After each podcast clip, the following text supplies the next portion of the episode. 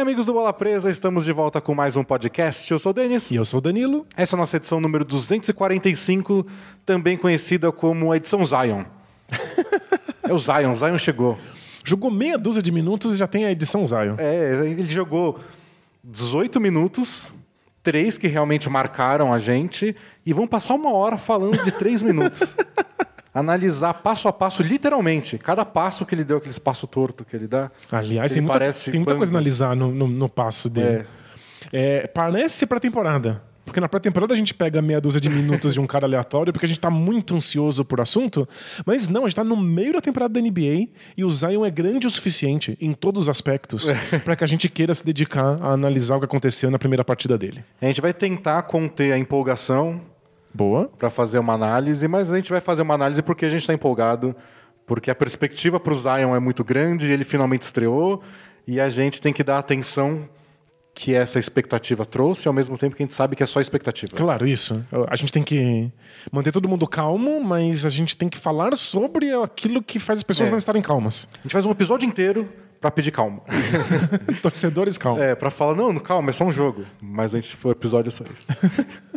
não, no caminho a gente vai falar também de, das chances do Pelicans ir para os playoffs, de aproveitar esse jogo dele contra o Spurs, falar um pouco do Spurs, que é adversário direto por essa última vaga. Então vai ser um episódio legal. Mas antes, Danilo, carinha do Jabá. Vou fazer um carinha do jabá diferente. Como assim? É, hoje eu resolvi Você deixou gravado inovar. já. Isso seria incrível, ia me poupar muita voz, mas não. É, a gente sempre fala aqui que a gente é um blog, bolapresa.com.br, eu listo a enormidade de conteúdo que a gente oferece. Sim. Dessa vez não. Eu vou convidar todos vocês a apoiarem o Bola Presa, baixar o PicPay no seu celular e assinar o Bola Presa, independente do conteúdo que a gente oferece. Para que vocês mantenham vivo o jornalismo esportivo independente de basquete no Brasil. Não é fácil viver só de falar sobre basquete. Jornalismo de qualidade exige recursos. A gente tem uma vida que se dedica a estudar e entender o basquete e transferir isso para vocês com profundidade e bom humor. Então, mantenha o Bola Presa existindo. Independente do que a gente faz, tem um monte de conteúdo. Você vai ter conteúdo pro resto da sua vida. Mas não é por isso que você deveria ajudar a Bola Presa. É porque a Bola Presa existir é importante para a análise que a gente faz em português da NBA. Boa. Então, se você gosta, está aqui ouvindo a gente, considere. Isso. Pense nisso. E aí você vai ser presenteado com muito conteúdo exclusivo, Muito. centenas de textos, mais de 50 podcasts, tem um monte de coisa. Tem coisa pra caramba. É isso. Inovei. Boa, boa. E, E, estrategicamente me poupei de ter que lembrar todas as coisas que a gente oferece. mas, e, e- mas quem assinar agora, essa semana, vai ser uma boa semana para assinar. Porque com você finalmente acabando o seu mestrado, Ah, entrego segunda-feira. abençoado seja o Deus do mundo acadêmico, Meu Deus do céu. é, na próxima semana ele vai tirar o atraso para publicar podcasts exclusivos. É verdade. Todos os podcasts do mês de janeiro vão sair de uma vez. É, então, se você assinar essa semana, vai ser, vai ser uma boa semana para assinar. Boa. Bem-vindo. E antes da gente começar o podcast, queria agradecer todo mundo que foi lá no sábado, no Hoops Park, acompanhar a gente comentar o Lakers e Rockets. Deu Lakers, óbvio. Venci esse duelo do clássico bola presa. Mas venceu, mas não mereceu. É. Como é que chamaram no o Day Derby? É um day derby. Então a galera foi lá no Hoops Park, que é um lugar para que aluga quadras de basquete, que a gente sempre joga lá. No sábado teve duas horas de pelada, foi muita gente. Ao todo foram 60 pessoas que entraram em quadro e jogaram. A gente fez cinco times diferentes e ficou ajeitando todo mundo para conseguir jogar. Então o pessoal jogou por duas horas, depois foi lá, aproveitou os vestiários e tomou banho, se preparou, teve jogo, teve Comida, sorteio, bebida. comida, bebida, a gente sorteou umas coisas, o Hoops Park sorteou coisas pro pessoal lá. Foi bem divertido. Então, um agradecimento a todo mundo que foi e espero que tenha mais. Quando tiver, a gente avisa. E é sempre legal ver vocês pessoalmente, tirar foto e conversar sobre basquete, sobre a vida. É muito bacana quando vocês aparecem, dá, relembra a gente de que tem pessoas do outro lado. E sabe quem ganhou presente lá? A Amora. Jura? Minha filha ganhou presente, um dos nossos ouvintes leitores. Foi lá e levou aqueles móveis que ficam em cima do berço. Muito bacana. Ele tinha um em casa, levou, então a Amora tem agora o seu, o seu Que móvel. lindo. Quando chegar já tem presente. Então vamos falar de basquete? Bora.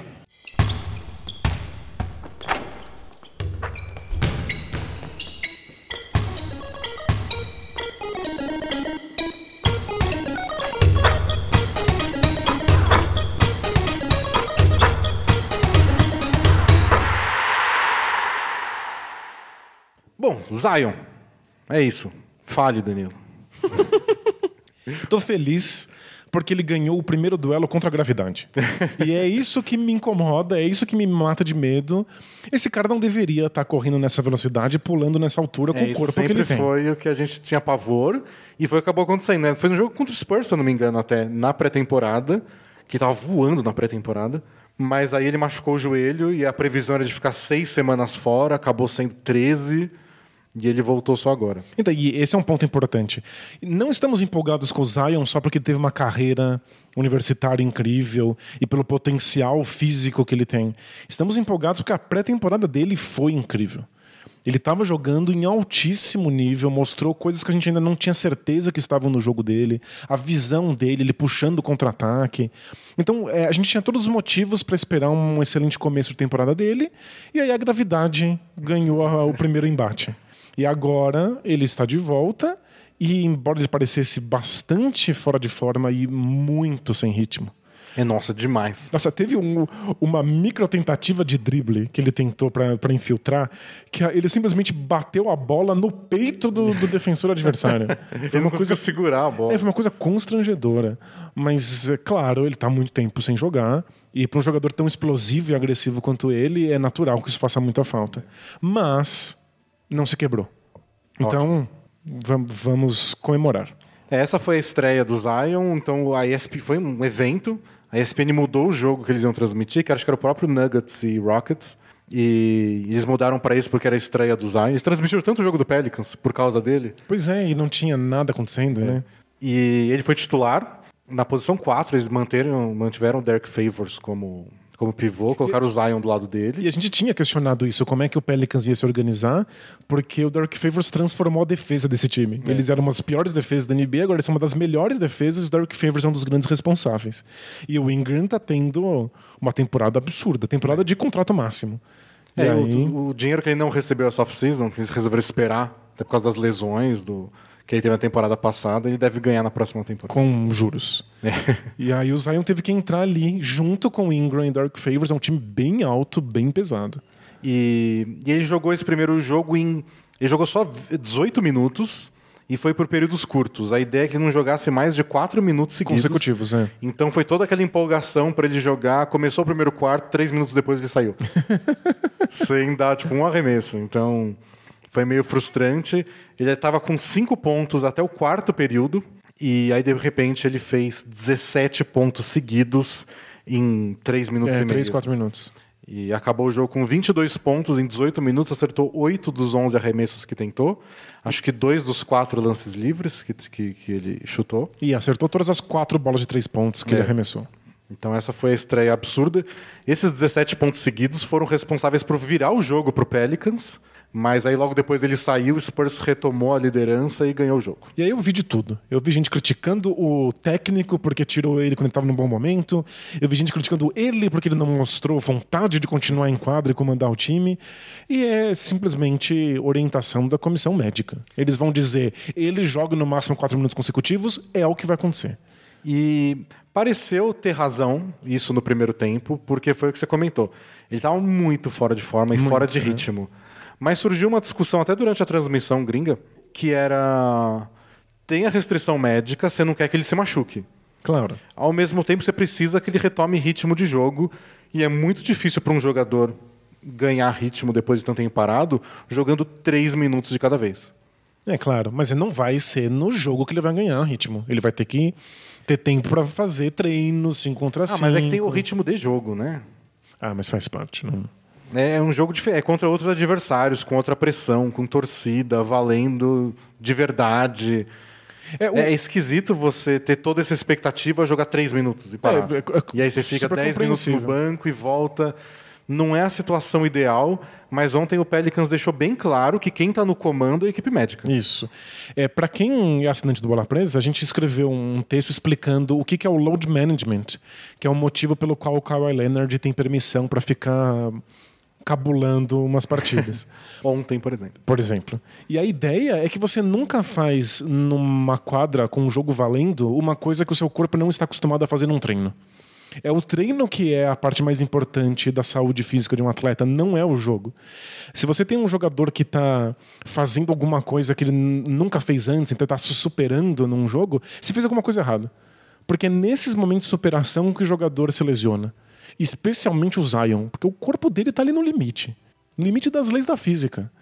Então você é. não quer ele fazendo uma coisa que ele não está acostumado a fazer. Ele vai ganhar ritmo, vai, não é numa quadra de basquete da NBA. Isso que, mas vai ser difícil para ele a parte técnica. Eu entendo isso, faz sentido, a preocupação principal tem que ser essa. Ele não pode se machucar de novo, senão claro. ele nem vai jogar. Isso. Mas ao mesmo tempo, para ele pegar o jeito do entrosamento, as jogadas, se acostumar, tá confortável numa quadra de basquete da NBA e tem que passar mais tempo lá. Uhum. Mas pelo jeito isso vai ser bem aos poucos e as orientações médicas vão atrapalhar, entre aspas, no começo. Não sei se tem outra solução. É, é que já ter começado com uma lesão fez com que a temporada do Pelicans meio que fosse privada abaixo. É possível que eles cheguem no, no, nos playoffs? É. Mas definitivamente não deveria ser a, a, grande preocupação desse time nesse momento, né? Ah, mas tudo indica que é. Eles querem ir e a recuperação que eles tiveram nas últimas semanas, último mês, é, tirou todos os jogadores que estavam especulando para o mercado de trocas, Favors, Holiday, J.J. Redick. O foco deles era antes da temporada ir para os playoffs, eles ainda querem, porque tem esse foco também de dar experiência para os jogadores. Dar experiência né? para os jogadores mais jovens, porque tem isso, né? O Zion é novato, o Jackson Hayes é novato, mas outros jogadores jovens do elenco já passaram por esses anos de ah não, só vamos aprender e pegar o jeito. Não, sei se o Brandon Ingram quer ficar perdendo muito mais tempo não, claro. longe do ball. Eles têm que convencer o Brandon Ingram de que tem alguma coisa acontecendo em é, New Orleans. O Drew Holiday muito menos. Eu acho que e eles querem atrair a torcida. E aliás, isso foi uma coisa à parte. Ah, finalmente, é.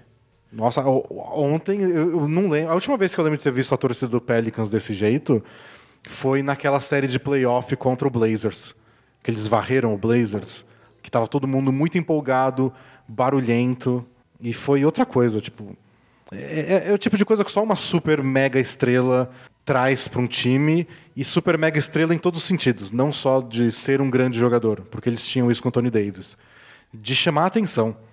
De é, ser carismático. Ele não basta ser bom. Né? É, é, é, o fato de que o Zion existe já é um milagre, então você quer estar tá vendo aquilo. E a qualquer momento pode acontecer uma grande enterrada. Ele é um. Aliás, ele não teve nenhuma enterrada ontem. Pois é. Mas ele tem essa característica Blake Griffin, de que você vai ver esse cara no top 10. E o que o Anthony Davis é um jogador espetacular, super completo, dominante, mas não é esse tipo de jogada, né? Ele é um pouco menos empolgante. Você não vai ver os arremessos de meia distância dele é. no top 10. O Zion não, o Zion é uma coisa espetacular, você não quer piscar porque senão você perde alguma coisa. Uma enterrada, uma jogada de efeito, uma lesão. Então, você não pisca. E aí a gente viu a torcida do Pelicans de fato engajada com é, o jogo. Eles estavam engajados com o jogo, o ginásio estava lotado, que é muito raro lá.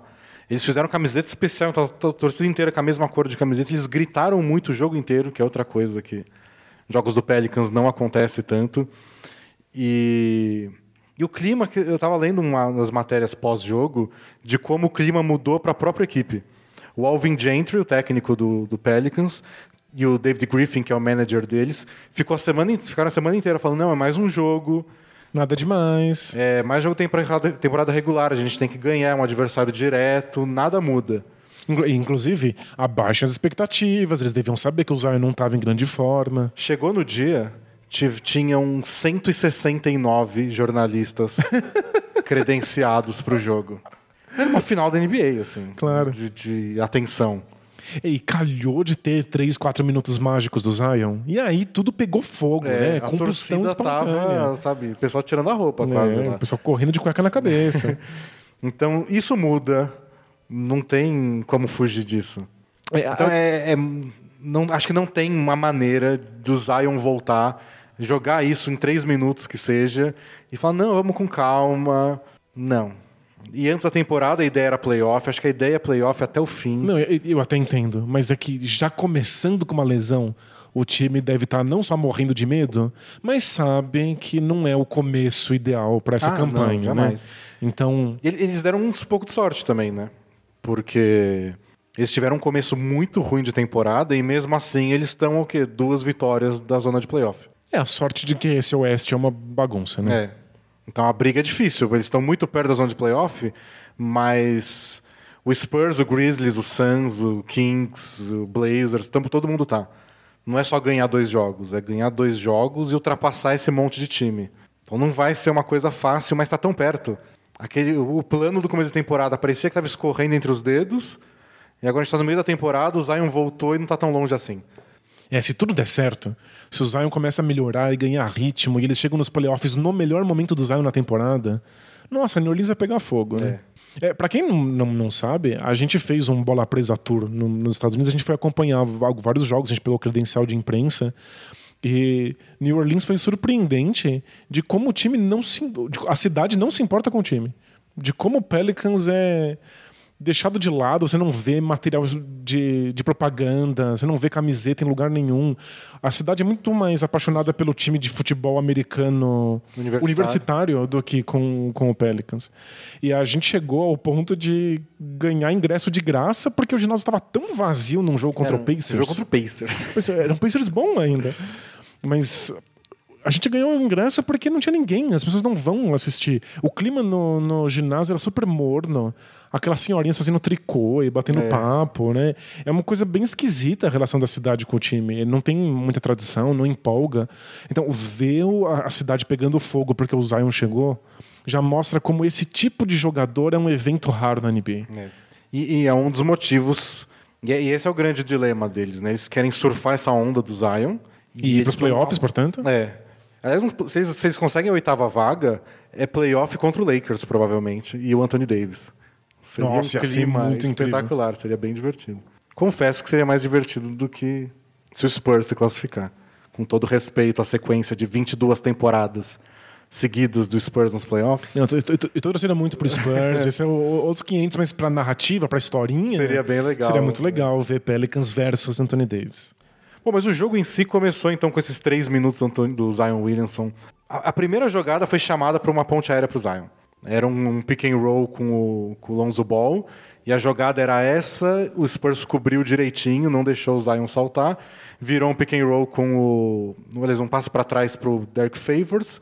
E de lá até ele sair de quadra, basicamente não teve nenhuma jogada para ele, ele não foi agressivo em nenhuma delas. E é muito legal, você pede uma ponte aérea e não tem nenhum efeito tático. Não é a melhor jogada a ser feita. É só porque se dá certo. Aí a é primeira jogada do Zion foi uma ponte aérea, foi uma enterrada, aparece em todos os jornais. É tipo quando o Carmelo estreou pelo Blazers, a primeira jogada foi pro Carmelo. É isso. É um mano a mano ali é. de meia distância na zona morta. Você já tira isso da frente. Claro. Quando o próprio Anthony Davis, que a gente citou, primeiro jogo dele em New Orleans, depois da troca, os primeiros cinco postes de bolas do Lakers foi bola do Anthony Davis. foi é, o Westbrook contra o, o Thunder. Meio que você quer tirar isso da frente, tanta expectativa para isso. Vai lá, faz a primeira cesta. Tira logo, arranca esse band-aid e depois é. a gente joga um jogo normal, né? Então o Pelicans chamou essa jogada, não tirou proveito. Eu achei até que o Spurs estava bem preparado para o Zion, o que é um bom sinal de respeito para um novato que acabou de estrear mas eles estavam muito bem preparados para o Zion não receber a bola em movimento, não infiltrar. É, mas é que tem uma coisa que você nunca está preparado para o Zion, porque é, é, contraria tudo que a gente conhece de, de, regra do mundo, que é quando o Zion erra um arremesso, ele vai lá e pula de novo e pega o rebote ofensivo. É, aí é só de pulando mais alto que todo mundo. E, em, em ângulos esquisitos, é, parece que ele não tem que se preparar o pulo para o pulo sair. É o tipo de coisa que não tem esquema tático que você faça defensivamente para impedir que ele, que ele consiga. E, e foi olha... assim que ele conseguiu a primeira cesta dele, acho que no segundo quarto, né? Isso, com um rebote ofensivo esquisito. E isso é uma coisa que ele vai machucar time atrás de time na NBA. Não tem preparação possível. Mas fora isso, o Spurs fez um bom trabalho. É, o Spurs impediu as infiltrações dele. A primeira bola de três que ele meteu, das quatro que foram no quarto período, foi até uma contra uma defesa por zona do Spurs. Do tipo, ó, só não infiltra. É, pode arremessar. Aí, tinha, tava, deram três passos para ele, tipo, arremessa, vamos, vamos ver no que dá. E, eventualmente, no quarto arremesso, já estavam contestando a bola de três pontos. Mas depois de dar, dar um espaço suficiente para ele decidir esse arremesso. É. Porque é isso, o Zion não é a especialidade dele. A gente, ele mostrou em Duke, no, na temporada passada, que ele desenvolveu um arremesso, ele melhorou, a mecânica parecia um pouco melhor. Mas nesse começo de carreira não parece que a primeira nem a segunda opção ofensiva dele. É uma coisa que ele quer ter no repertório, mas que a princípio os times preferem que ele, que ele arremesse de longe do que que ele fique infiltrando o garrafão. Primeiro adversário ele fez pagar. É. Vamos ver como isso continua nas outras partidas. E é um alívio, porque esse time corre um sério risco de ter um problema de encaixe de nível Sixers. É, ter Zion, o Ingram e o Dark Favors ao mesmo tempo na sua quadra é estranho se nenhum desses caras quiser ficar no perímetro arremessando bola de três pontos. É. Então saber que o Zion pode dar esse arremesso já dá um alívio. É, isso foi curioso porque os 17 pontos que ele fez no quarto período, em 3 minutos e meio, foi com ele de pivô. Foi ele, quatro jogadores abertos, várias jogadas junto com o Lonzo Ball, que eu achei que fez uma boa partida. E que tem e... isso, o Lonzo Ball já está já tá consolidado nesse Pelicans, está é. Tá numa fase muito boa, e aí o resultado foi o de Redick parar no banco de reservas, né? Então tem isso também. Então, eles vão ter que achar os quintetos. O Zion muda muita coisa. Mas isso é esquisito também dele voltar na melhor fase do Pelicans na temporada. Por um lado, é, a gente já está jogando bem sem o nosso possível melhor jogador. Não sei se vai ser desde cara, mas. O outro é, agora que a gente encaixou tudo. Pois é, agora que a gente sabe exatamente qual é o quinteto, que quem joga melhor tá bom, com quem. que o Lonzo tá tendo um momento tão incrível. Aí um, alguém tem que ir pro banco de reservas e começa a ter um garrafão muito sobrecarregado. É estranho. Esse time vai sofrer um pouco o encaixe. Mas é o que eles queriam, né? Então tudo bem. Claro. É. Mas aí eles arriscaram já em dois momentos nesse jogo o Zion como o único pivô. Ele é bem baixo para ser pivô. Ele é o terceiro jogador mais pesado da temporada, o segundo, né? Atrás do Boban Marjanovic. É. Mas ele é baixo. Ele tem tamanho de um ala na posição 3. É. Mas ele ficou como pivô lá e na defesa foi bem fraco. Ele estava bem sem saber onde se posicionar. Mas no ataque foi isso. Ele mete bola de 3 com um time rápido, cheio de arremessadores. É bem difícil de marcar. E quando precisou, jogou de costas para cesta, pareceu bem confortável girando em direção ao aro. Ele, ele tem um jogo de costas para cesta bom bastante para ser pivô quando for necessário. Então, isso é confortável. O, o, que eu fico preocupado é como ele vai encaixar com outros pivôs. É, com os minutos dele com Favors foi quando ele pareceu mais confuso. Aquele primeiro quarto em especial, a impressão que eu tinha é que ele estava desorientado. Desorientado, né? olhando para os lados, tipo, eu tenho que estar tá aqui ou ali? É. Eu faço o bloqueio ou me afasto? Eu corro para rebote ofensivo mesmo. ou não? E soma-se isso ao fato de que ele parece fora de forma e que ele tava batendo bola no peito dos é. adversários. Né? E que ele. E a gente tinha conversado isso já num podcast anterior, de como o Pelicans estava querendo reensinar ele a andar. e, e, deu para ver bem isso, né? É verdade. Ele anda muito esquisito, ele parece meio pêndulo andando. Ele joga muito peso na, na, pros lados quando ele corre, é, né? esquisitíssimo. É, Certamente tem um nome é para isso, para quem estuda o corpo humano e como ele se mexe. É, pendularismo. É, mas é, pra gente parece um pêndulo. Ele vai andando assim e só parece que tem uma coisa errada. Tipo, se, não, se eu olhasse alguém que eu conheço andando assim, eu falo, tá, tá com dor na quadril, na coluna, tá com problema no joelho, alguma coisa está acontecendo. É, mecanicamente, tudo que ele faz parece um absurdo, né? É. E o, o legal é ele estar tá num time milionário, de uma liga milionária, porque ele parece uma aberração em tudo. No, no melhor do, do, dos sentidos. Dos sentidos. Claro. Não sei, eu acho que a impressão que eu tenho vendo de longe é que muita coisa para ele precisa de atenção própria. Então, a esse tipo de exercício funciona para a maioria dos jogadores, mas funciona para o Zion. É. Esse tipo de dieta funciona para a maioria das pessoas. Para o Zion funciona. É um corpo muito diferente, né? É, o joelho tem que ser assim, tem que ser assado. Mas e para um cara desse tamanho que pula assim? Ele é tão de fora do padrão que eu acho que ele precisa de uma atenção bem especial e o Pelicans parece ter isso. Tanto que o Alvin Gentry, quando foi, que é o técnico do Pelicans, quando ele foi entrevistado depois do jogo, ele disse que ele estava frustrado também. Ele queria ver mais o Zion. Ele queria ganhar o jogo. É claro, é. E, e, fez falta. O Zion estava num momento muito bom e quando ele saiu, o time deu uma esfriada e o Spurs assumiu. Mas que chegou uma hora que não tinha mais, não tinha jeito. Porque foi muito engraçado, né? Ele começou a meter as bolas dele naqueles três minutos mágicos, e aí o Nicolo Melli foi para a beira da quadra para substituir o Zion. Aí ele meteu uma bola de três, o Alvin Gentry chamou o Melli de novo, tipo, não, deixa, né? Deixa mais um pouco. E aí depois chamou o Favors. E aí o, o Zion foi lá e meteu mais uma. Aí o Favors voltou pro banco. Então já, já tinham esticado os minutos aí, dele. Aí teve uma jogada que parece que ele pede pro Lonzo Ball pedir um tempo, quando ele tá atravessando o meio da quadra. Aí o Lonzo meio que não vi. E chama o pick and roll com o Zion, o Zion toma uma falta. E é falta, ele que vai bater os lances livres, ele não pode sair de novo.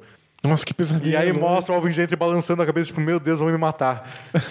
O meu departamento médico vai querer minha cabeça. É, e aí começaram a dar deram o, o zoom no David Griffin, que é o manager. Tipo, e se acontece alguma coisa? Já passou os minutos dele, mas ele fez 17 pontos seguidos. Virou o jogo.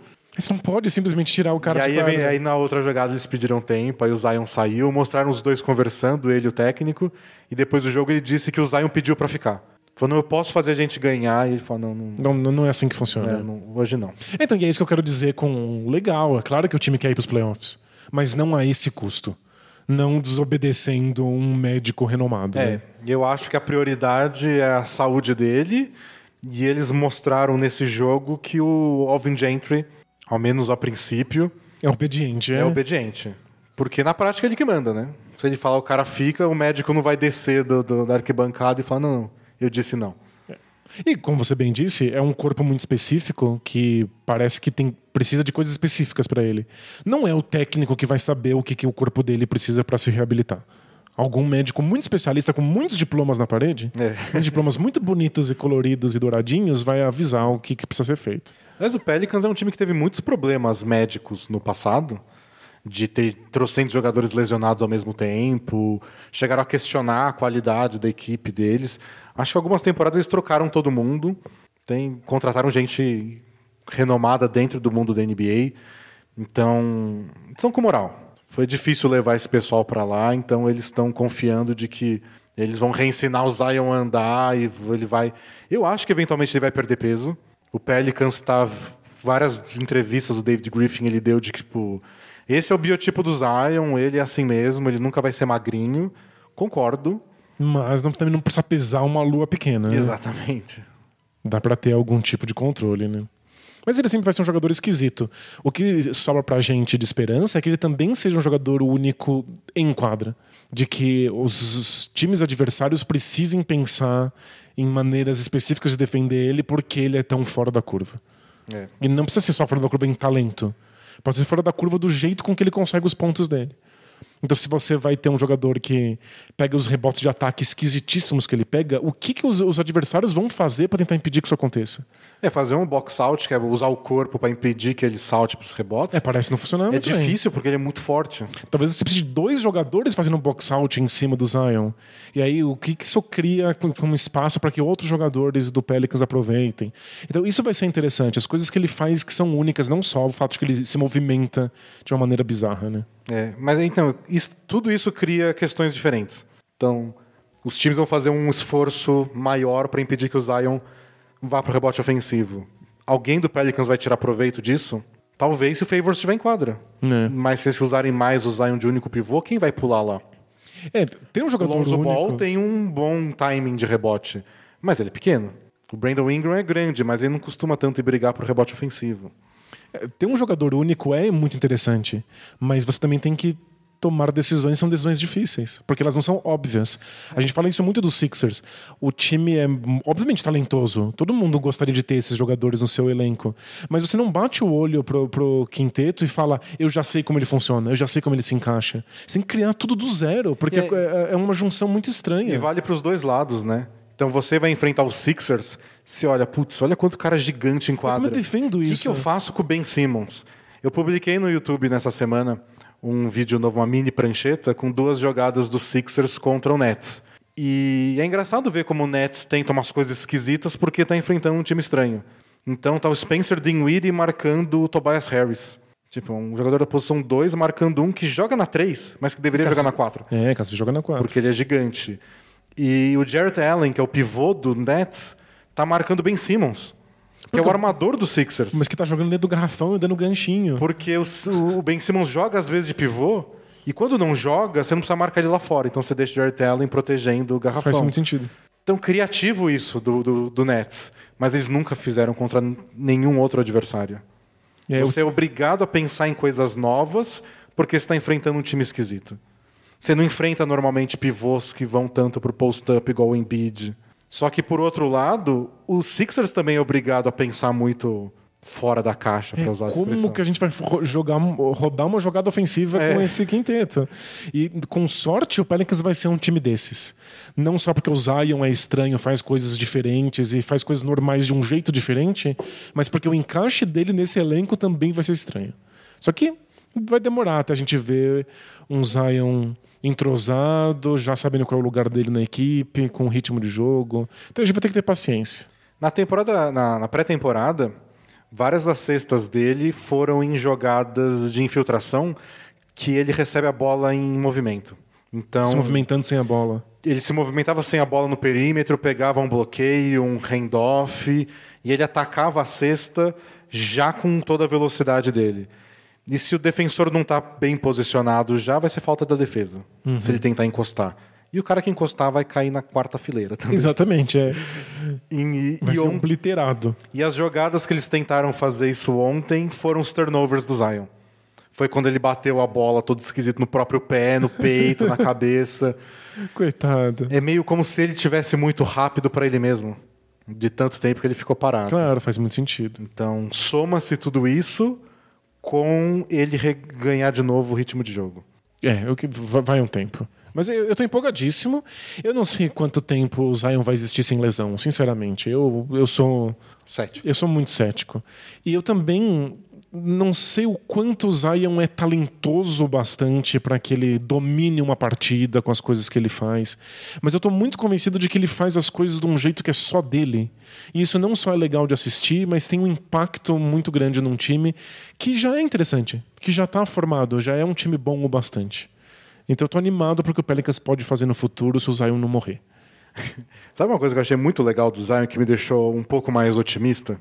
É... Eu, eu sempre achei ele bom e o, o quanto ele melhora rápido nas últimas temporadas, desde o colegial. É, não, a visão de jogo, arremesso de É, três. antes era o cara que pulava muito, de repente ele começa a fazer um monte de coisa, por isso que ele pulou para a primeira posição do Claro. draft rapidinho. Ele aprende.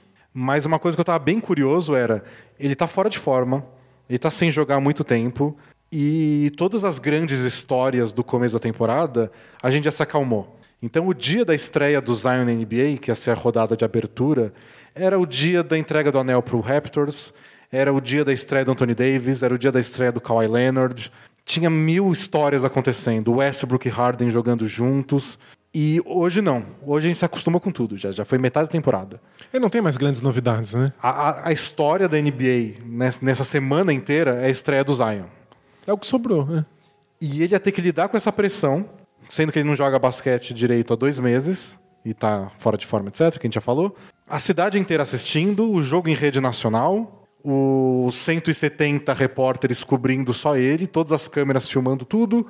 Nossa, a chance disso ser um desastre, né? Era muito grande. E aí ele fez um primeiro quarto esquecível, um segundo quarto de bocejar. Ficaram até retweetando no Twitter a cena da semana passada. Dele que pegando ele no cochilou no jogo contra o Pistons. tipo, eu assistindo a estreia do Zion, e era o gif do Zion pescando. Então era muita pressão em cima dele. Ele é um moleque de 19 anos. É sempre importante lembrar. Então sempre que... Sempre pense em você com 19 anos. Isso. Pense com um idiota você era com 19 Exatamente. E aí ele pega um jogo e fala, beleza.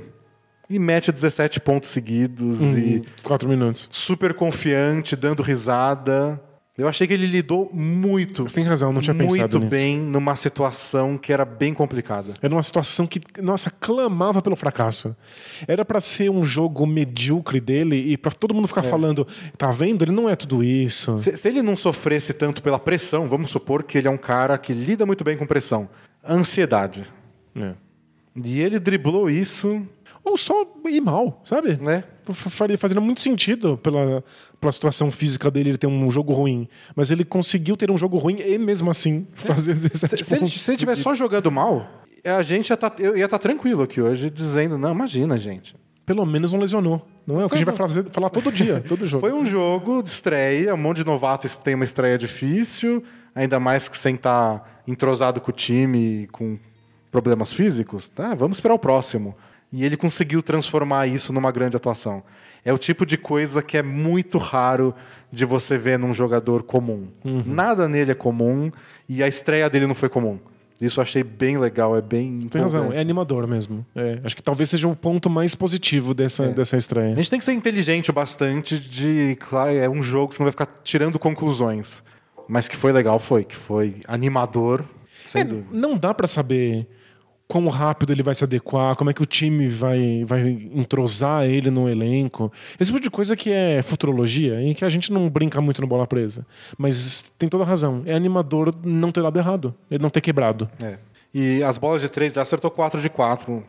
Ótimo. O que não vai continuar acontecendo. Mas o- você pode analisar pelo lado da confiança, por exemplo. Isso, ele, ele não teve nenhum medo de arremessar essas bolas.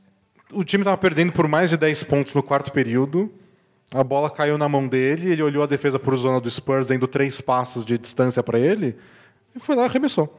O Drew Holiday até brincou depois do, do jogo, quando ele acertou a terceira bola, ele falou: Acho que ele tá treinando mesmo. tipo, como se estivesse levando tão a sério o treino dele. Mas eu, eu gostei que ele não hesitou. Porque a gente sabe que ele estava treinando e que é importante qualquer jogador hoje arremessar de três. E que tá, vocês vão me dar essa jogada, eu vou tentar aproveitar. Então, pra fazer um paralelo, curiosamente com o Sixers de novo, são times irmãos em bizarrice. É, outro jogador que treina muito arremesso de três pontos, tá sempre arremessando nos treinos, você vê em vídeo aí o tempo todo, e que é marcado com defesa por zona e não arremessa a bola de três pontos, é o Ben Simmons. É, então. Então, a gente poderia ter visto o Zion treinar essas- esses arremessos do perímetro, sofrer uma defesa por zona e não estar confortável bastante para dar esse arremesso. É. E não foi o contrário. Não, não, não foi o que aconteceu, aconteceu o contrário. Ele foi o anti-Ben Simmons. E outra coisa legal é, tipo, ele errou as infiltrações dele, ele errou dois dos quatro lances livres que bateu e saiu de quadra com 22 pontos. Tipo, Nada mal, é. É outra coisa que, que, que deu essa impressão ontem é que ele vai dando, vai conseguir talvez dar um jeito de sempre contribuir ofensivamente. Os rebotes ofensivos acho que é a parte mais importante. Fazer ponto mesmo enquanto ele não estiver totalmente entrosado. Ele produz muito com, com muito pouco, É, né? mesmo enquanto o Pelicans não precisa de uma hora para outra mudar todo o livro de jogadas deles para introduzir o Zion. Não, faz as jogadas que você faz pro pro Brandon Ingram, as jogadas que você faz pro Drew Holiday. Deixa o Zion pegar pelas beiradas aí, né? Isso. Recolher o lixo e transformar isso em alguma É, coisa. vai e bota ele no lugar do Favor, as jogadas que você faz pro Favor, os pick and rolls com o Lonzo Ball, faz e bota o Zion no lugar. Vai ter espaço para ele. Faz muito sentido. Então isso eu fiquei também animado com as chances do Pelicans ganhar jogos mesmo com poucos minutos do, do Zion é isso. Não precisar mudar tudo. Não é o ideal. O ideal é que você Claro. tenha um plano de jogo para ele. Mas isso pode Mas ser pro nessa futuro. fase de transição, você conseguir deixar ele em quadra sem precisar mudar tudo que o Pelicans é. E como a gente viu no Lakers e Celtics, em que o Lakers foi atropelado pelos Celtics, tem um jogador como o Enes Kanter, sem nenhuma jogada pedida pra ele, sem nada desenhado pro Kanter brilhar, faz muita diferença contra alguns times. Só, imagina o Zion aí nessa situação contra o Lakers pegando os rebotes de ataque.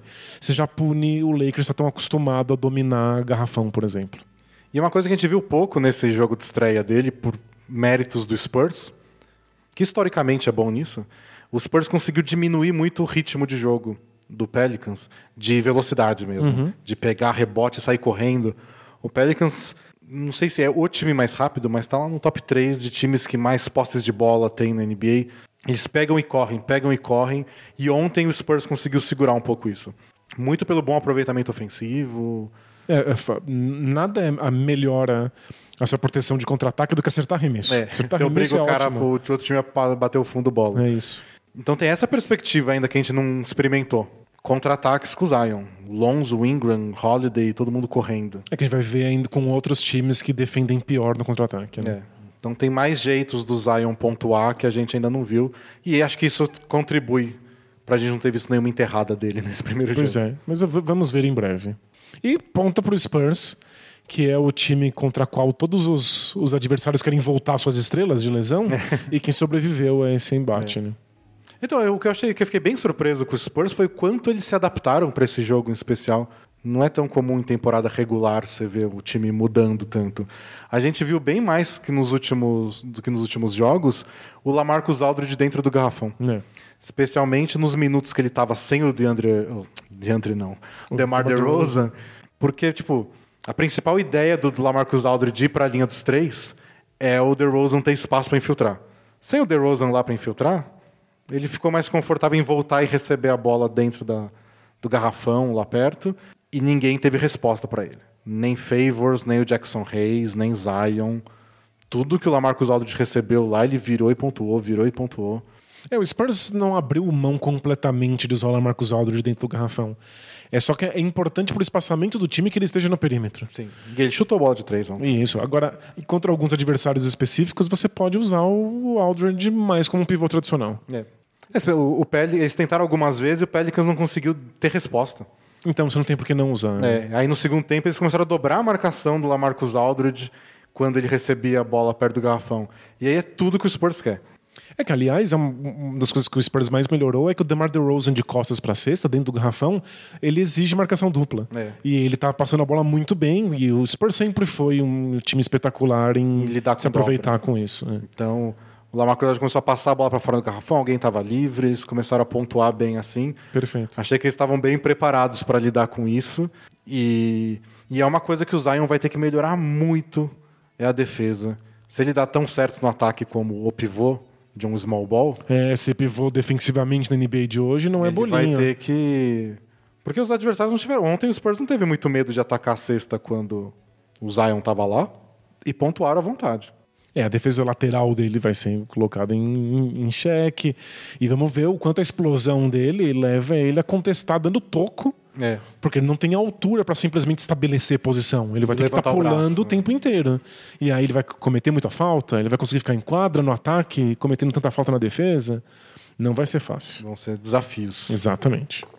Eu separei aqui, Danilo, pulando um pouco de assunto, é, Mas levemente relacionado? mas levemente relacionados, porque tem a ver com Spurs e com Pelicans, vários sites gringos que fazem cálculos de probabilidade de classificação para os playoffs. O que é um jeito muito chique de dizer que eles chutam quem vai se classificar. Eles têm algoritmos que chutam por eles. Essa, essa. assim eles não têm que se comprometer. É. E a briga pelo Oeste parece que está bem. Agora que a gente. Semana passada né, a gente chegou exatamente no meio da temporada. Então a gente Então já na- já estamos no segundo tempo. E a briga parece bem certa, assim, entre cinco times por uma vaga.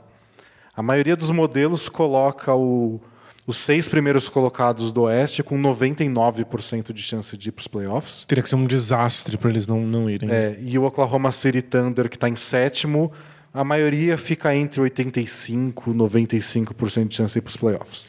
É, eles estão levando em consideração não só o histórico do time até aqui, mas qual é o, o número de vitórias deles contra times que têm acima de 50% de aproveitamento.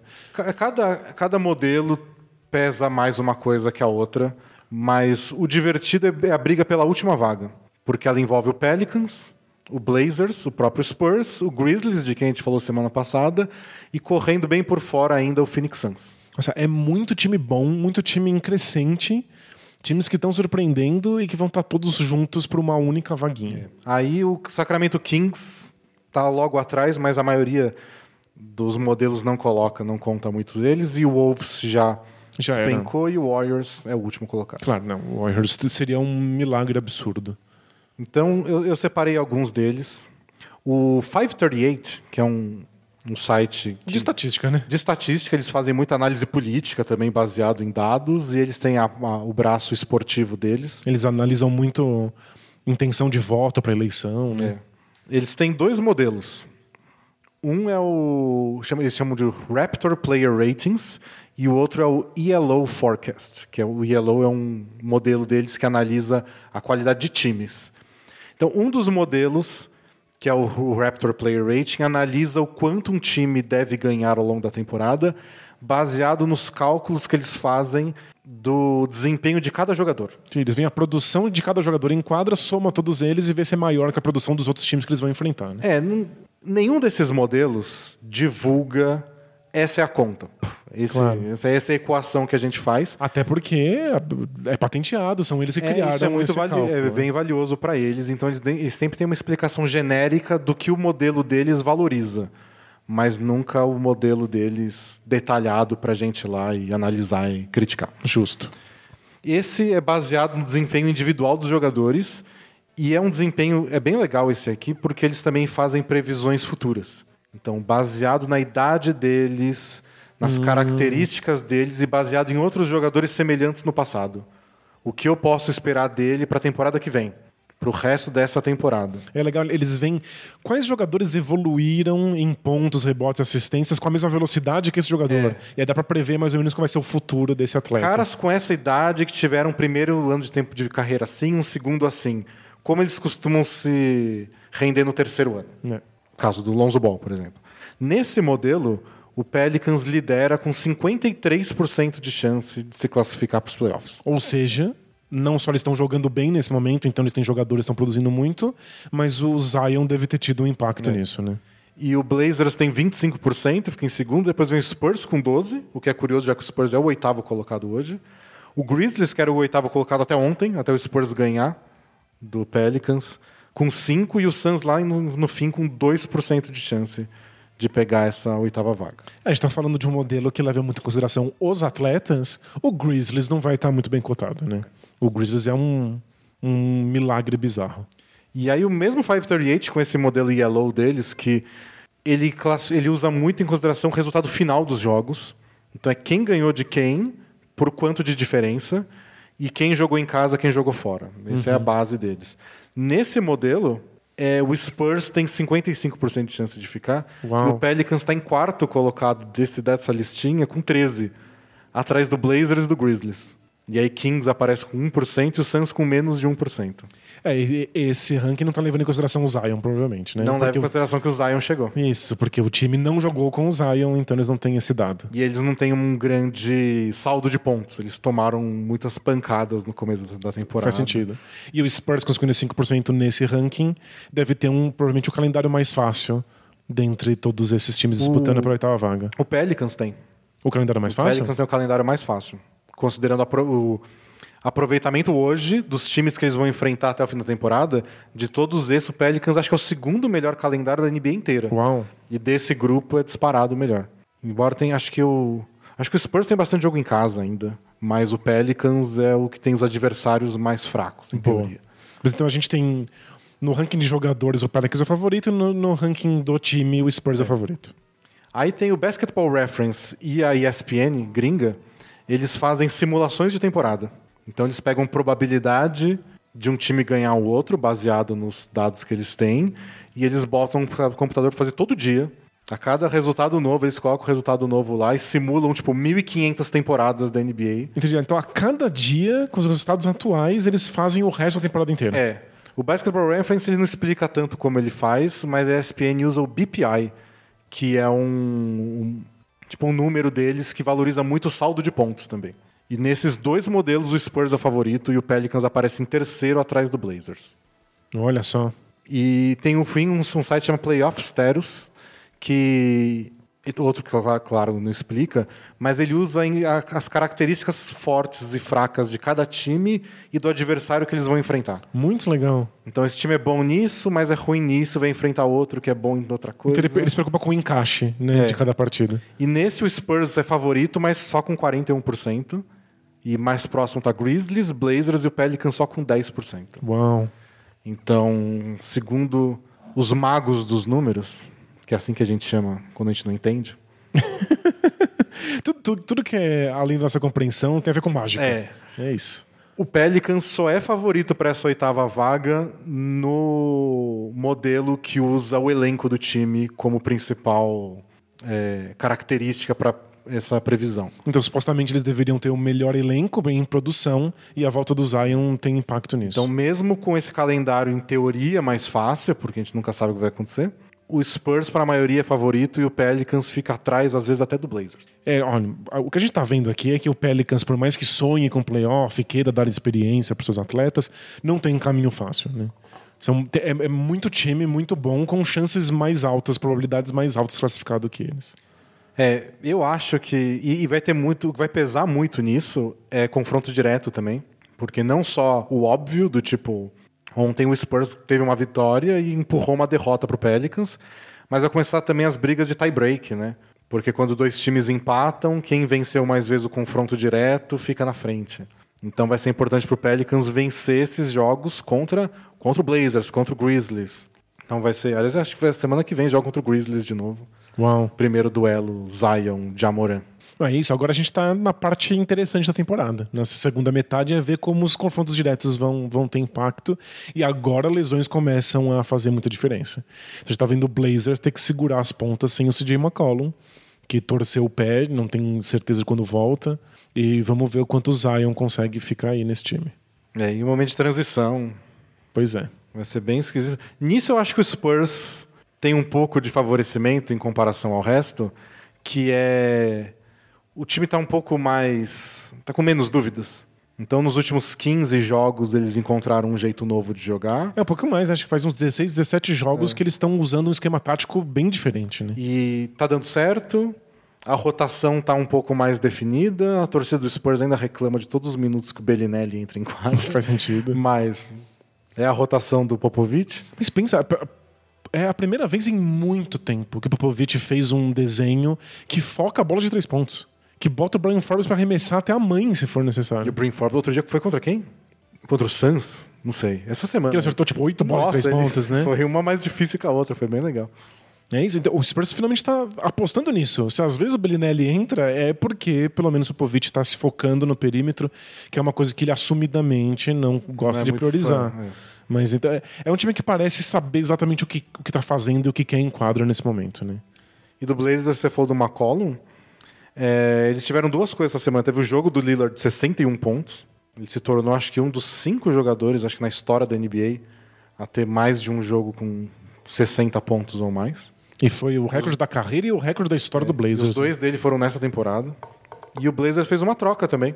Eles trocaram o Kent Bazemore, o Anthony Tolliver e duas escolhas de segunda rodada para o Kings em troca do Trevor Ariza e do Caleb Swanigan.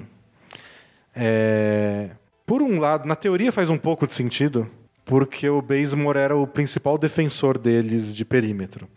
E ele é baixo, né? Então, uhum. às vezes, ele tinha que marcar uns alas muito mais altos. Num jogo contra o Pelicans, por exemplo, você veria ele marcando o Brandon Ingram. E o Ariza é uma opção mais alta, mais acostumada a defender esses jogadores. Muito longe do seu auge defensivo, né? Já é bem velhinho nas pernas, mas ele tem mais altura, mais força física para segurar os caras mais altos. Mas a que tudo indica, a opção foi muito mais financeira do que técnica. Porque... É, o Blazers paga fortunas absurdas de multa, né? Eles são recorrentes de, de estouro de teto salarial, né? Então o Bazemore ganha 19 milhões de dólares nessa temporada, que é ridículo. E o Ariza 12. A diferença é que o Ariza tem mais um ano de contrato e o Bazemore é expirante, acaba nesse. Mas do próximo ano de contrato, só 1,8 milhão, milhão é garantido. Então pode chegar, pode acabar a temporada, o Blazers paga 1,8 milhão pro, pro Ariza e fala, beleza, valeu, obrigado. É isso. E aí eles economizam acho que quase 8 milhões de dólares em, é, Multa, em multas nesse ano e conseguem limpar do, do teto salarial na próxima temporada. Mas você não está economizando só a diferença de salário do Bazemore pro Ariza. Você está economizando o fato de que cada dólar adicional dessa diferença é tem uma multa em cima da NBA. E uma multa em cima dessa multa porque o Blazers é recorrente. recorrente. Então acho que o Blazers está meio nessa. De todos os times nessa briga, o Blazers parece aquele tipo, ó, nosso elenco tá caro demais, não vou fazer loucuras, mas eles estão tentando contornar do tipo, eu vou tentar economizar aqui, mas não vamos piorar muito o time também? É, é a segunda vez em poucos anos que o Blazers comete exatamente o mesmo erro. Que é se comprometer em definitivo com um time que parece que vai e não é tão bom assim. É. Então é complicado. Você começa a pagar muitas multas para manter um elenco que deveria estar lutando pelo título, não lutando pela é, oitava com, vaga. Com esse salário todo pois que é. eles pagam. Mas tá aí o Pelicans, então, com o retorno do Zion, o Blazers deslizando com inúmeras lesões. Se bem que o Nurkic voltou a treinar. Ele talvez, vai fazer muita diferença. Talvez ele volte logo. E o Spurs parece o time mais. O Grizzlies a gente falou bastante tempo na, na, na, semana passada, né? E eu, eu acho que o Grizzlies é bom, não vejo eles indo para os playoffs. Né? Não deveria. É. Seria muito errado e é um time muito jovem para isso. Eu acho que o Spurs deveria ser o favorito de todo mundo para a pós-temporada. É. Eu, eu, chutaria, eu, eu chutaria que a vaga está entre Pelicans e Spurs. Faz sentido. Hoje eu acho que o Spurs está um pouquinho na frente, mas o Zion é esse ponto de interrogação gigante que eu acho que até o jogo de ontem foi um ótimo exemplo do que a gente pode esperar para o Zion nessas primeiras semanas dele de temporada, que é momentos onde ele parece perdido, momentos onde ele parece realmente um novato chegando agora na NBA e outros momentos que ele é genial. E rebote de ataque. E então você está descartando o Blazers, né? Não, não descarto inteiro, mas eu acho difícil. Bom, tá dando tudo errado com ele. Publique então esse áudio, mandem pro Damian Lillard. Ele finalmente vai ter um motivo Tô para. eu tô subestimando o Damon. É isso aí. Ele- De fato, não dá pra dormir no Blazers. Eles podem pirar aí, ter umas semanas absurdas, porque o Lillard faz 60 pontos por jogo. É. Mas 60 pontos pra ganhar em casa do Warriors na prorrogação. Então, esse é o problema. Então, não é também 60 pontos contra o líder Mas- da conferência. Mas ele só fez isso aí no, no sufoco porque ele não sabia que você estava subestimando ele. É. Agora que ele sabe, nossa, vai jogar demais. Mas, é- nossa, é tanta lesão, é dando tudo errado. não- Esse time era muito dependente do Nurkic e foi muito esquisito que tenha ido tão longe nos playoffs, mesmo sem ele. E o Hassan Whiteside tá tendo uma boa temporada, mas não é o que o Nurkic oferece para esse time. Eles precisam de outras coisas. Exato. Quando o Nurkic estiver com esse, com esse elenco, o Blazers é imediatamente muito melhor. Agora, quão melhor é difícil de saber, principalmente para um time que talvez não vá nem para os playoffs. Talvez ele tivesse que ser muito melhor. E ele volta depois de um ano parado, etc. Claro. Bom, é isso. Falamos de Zion, falamos dessa briga do Pelicans pela última vaga no Oeste. Danilo não quis comprometer, não quis provocar o Damian Lillard. Não, eu não, não- não mexo com isso nem com uma vara de 10 metros. Vamos responder perguntas? Opa, bora. Então, Both Things Play Hard, taca a vinheta. Are we having fun yet? Both teams play hard. Both teams play hard. It's not supposed to be easy. I mean, listen, we talking about practice. Not a game, not a game, not a game. We talking about practice. I want some nasty. Both teams play hard. Both teams play hard. God bless and good night. Bom, se você quiser mandar uma pergunta, o Both Things Play Hard é lá no nosso blog, bolapresa.com.br. Tem lá o formulário para você enviar. É o BTPH, Both Teams Play Hard. E a primeira pergunta é do Marcos Henrique.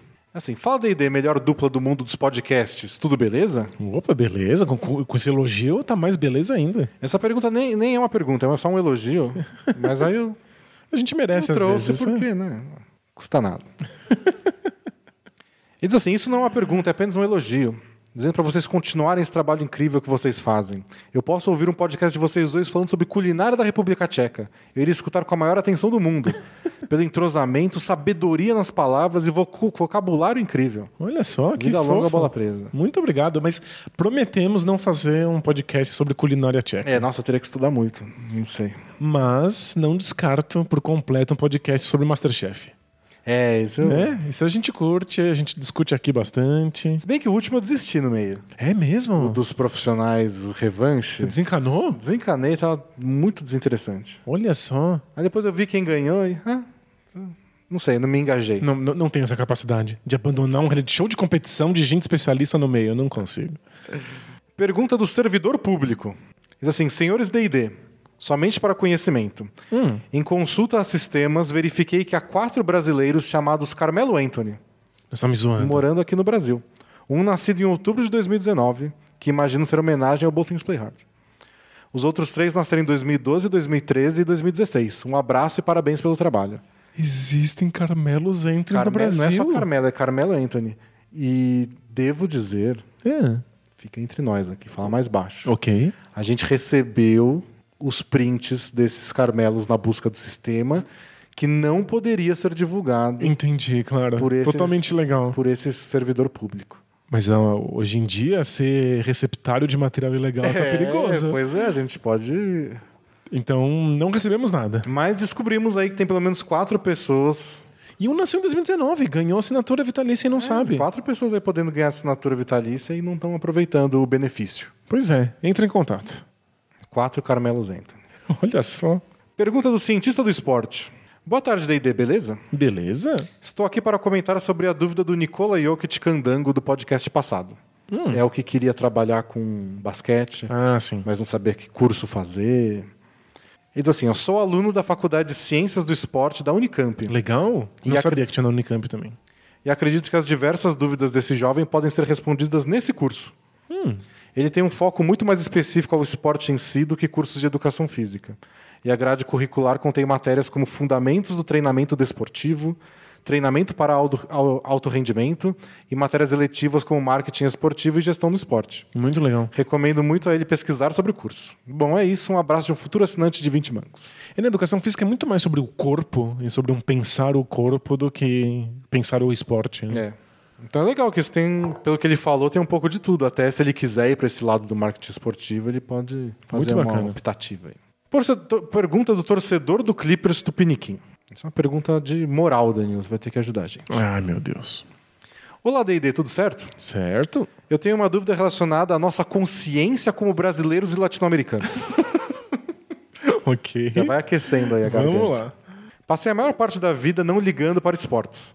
Não fazia educação física na escola, nunca torci para nenhum time de futebol e não tinha interesse em mudar isso. Pouco torcia, somente em casos excepcionais como Copa do Mundo e Olimpíada. E mesmo assim só há poucos anos. Ano retrasado, quando fiz 21 anos, foi quando me apaixonei pela NBA. O mundo se abriu para mim e estou imerso nesse universo desde então. Inclusive, o Bola Presa me ajuda muito nisso. Bacana. Recentemente também comecei a assistir jogos da NFL, de futebol americano, e percebi que conhecia muito mais das regras e estratégias do futebol americano do que eu imaginava, já que assisti ao filme Duelo de Titãs várias vezes. tá aí a indústria cultural fazendo seu trabalho. A vida imita a arte.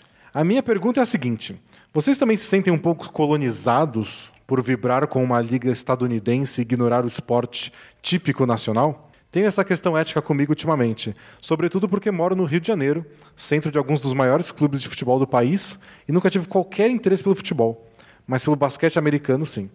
Além de ter essa questão pessoal, não vejo uma resposta confortável para mim mesmo. Gostaria da opinião de vocês sobre o assunto. Vida longa, bola presa e forte abraço para os dois. E por favor, se puderem, mandem um, um salve para Maricá. Então, um abraço para toda a família de Maricá. Boa. Você estudou filosofia para isso. Né? É pra, é isso. Toda minha vida é uma formação para esse momento. Não, eu não tenho uma resposta contento. É, acho que começo dizendo que eu não tenho nenhuma vergonha de acompanhar um esporte que não esteja no meu país. Não acho que isso é uma questão. Eu acho que a gente vive num mundo globalizado o suficiente para que todos nós, em qualquer lugar que a gente esteja, possa compartilhar um certo conjunto de valores e de regras. E a NBA é um, um dos maiores exemplos disso. Então, acho tranquilo. Acho muito, muito interessante, inclusive, que a gente mande pessoas para lá. E que pessoas com a nossa cultura possam representar a gente de alguma maneira num arcabouço gigante de outras culturas que praticam o mesmo esporte. É. E, e a questão do esporte nacional, acho que isso vale para várias coisas de uma cultura da sua terra, seja o país, cidade. Eu acho que você tem, um, não sei se responsabilidade, mas acho que eventualmente mesmo você vai ter mais contato com isso. Acho que vale um olhar atento para as coisas da sua origem. Mas você não é obrigado a gostar também. Claro. Então você tá de alguma. Provavelmente você sabe mais de futebol do que você imagina. Sem dúvida. Se assistir um filme fez você conhecer mais de futebol americano do que você imagina. Imagina existir no Brasil. é. Imagina existir no Rio de Janeiro, você deve conhecer muito mais de futebol do que você pensa. E não te interessou. Paciência, você não é obrigado aí só porque você nasceu no Rio de Janeiro, você tem que torcer pro nosso Mengão. É. Mas dito isso, e eu acho que aí a, a parte começa a ficar complicada, é, a gente precisa garantir um ambiente em que o basquete nacional possa existir, mesmo que a gente não tenha tanto interesse nele quanto a gente tem no basquete internacional. É. É porque é muito difícil, porque se você gosta do basquete, você, você se apaixona pelo esporte, pelo que ele oferece, pela estética dele, a NBA é onde ele acontece do melhor jeito. Isso, assim. esse é o me- São os é o maior melhores jogadores do mundo. Claro, é o melhor exemplo disso que você aprendeu É. a amar. Então tem todo o espetáculo, todo o jeito com que o basquete é jogado. Inclusive, é perfeitamente compreensível do ponto de vista estético que você gosta de uma escola de basquete e não gosta de outra. Você pode gostar de como se joga basquete na Sérvia e não gostar de como se joga na Rússia. Problema nenhum. Mas a gente tem que ajudar ao basquete nacional existir, porque isso, inclusive, melhora o seu acesso ao basquete internacional que você ama Sim. começa a- você começa a ter mais lugares que transmitem, você começa a ter mais blogs que falam a respeito. Uma cultura nacional do basquete ajuda você a ter acesso ao basquete de fora. É, acho que gostar de esportes de outro país em si não, Não é um problema. muita coisa. Mas, quando possível, apoie o, bas o basquete e o Ah, sim, esporte local. É. Mas acho que é uma coisa que uma culpa, vamos dizer assim, faria mais sentido se viesse acompanhado de várias outras coisas. Ah, faz sentido. É. Então, tipo, você gosta da NBA e você acompanha isso com um discurso tipo do personagem do Sobrinho Zotaíde. É, nos Estados Unidos é muito melhor, tudo é melhor lá, sem, É, sem não. qualquer lado crítico. É, e teria uma camada ideológica que aí É. não está necessariamente atrelada ao você gostar do esporte, né? Outra pergunta é do Mario Chalmers. Saudades do Mario Chalmers. Bastante. Fala da ID, beleza? Beleza. No podcast passado, vocês comentaram como é divertido assistir os Sixers jogar, apesar de ser um time pouco funcional. Acho que é por isso até, né? Que é, É. divertido. O Denis até chegou a dizer que nosso olhar é de- não é de torcedor, não é de técnico nem de general manager. Fiquei pensando sobre o tema e cheguei a uma conclusão um pouco diferente. Qual o propósito de montar um time divertido, mas que não ganha nada? Tudo bem, o Sixers é um time legal de acompanhar, mas chega um momento que as falhas bizonhas do esquema tiram um pouco o tesão até de quem não é torcedor. O objetivo final de qualquer esporte não deveria ser buscar a vitória e os títulos sempre? Caramba. Nesse sentido, não seria aconselhável que o Sixers montasse um elenco mais funcional, ainda que se tornasse menos divertido? Acredito que a historinha legal tem um limite e que os times que entram para a história são os vencedores, enquanto os perdedores caem no esquecimento. O que acham sobre isso? Abraço de futuro assinante de 14 reais, não de 20. Quando ele for assinante de 14 reais, ele tem que ah, ler um texto exclusivo para assinantes que eu postei na Na semana, semana passada, passada. falando sobre como, para muitos times da NBA, vitória não é tudo. Tem times que estão muito mais preocupados com coisas mais imediatas, como relação com o público, estabelecimento na cidade, criação de uma identidade com que a, a, a torcida possa se identificar, Ou só dinheiro. ou só ganhar uns trocados. Ir para os né? playoffs e ganhar uma grana extra. Pois é. Não é o caso do Sixers. Aí a gente entra num- numa outra conversa. Mas, por exemplo, pro Toronto Raptors, era muito mais importante estar indo para os playoffs e permitir que a torcida tivesse unida junto com o time do que estar de fato lutando por um título. É. Calhou deles serem campeões, meio sem querer, assim. Eles ficaram lá perto e quando eles viram uma chance, o Kawhi Leonard está no mercado. Beleza, É, vamos. vamos lá. Mas se não, eles não teriam implodido, porque o time teve várias oportunidades para ser reconstruído. Eles preferiram não, porque tinham que manter a torcida engajada. E estava tendo outra oportunidade nessa temporada. É. Ibaka, Marc Gasol, Kyle Lowry. Poderiam ter Todo mundo com implodido. contrato expirante. Não, foram lá e deram uma extensão de contrato pro Lowry. Pois é, é um time que quer manter uma relação com a cidade que é mais importante do que lutar por um título. NBA é um negócio, os times têm intenções específicas com as suas cidades. Até alguém comentou lá no, no, no post, é, relembrando de uma, uma coisa que a gente esquece.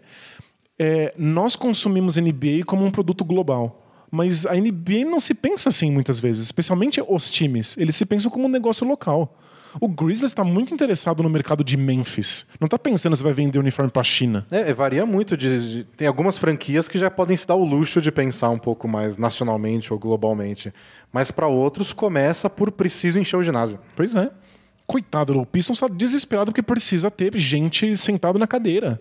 Não está pensando no mercado internacional.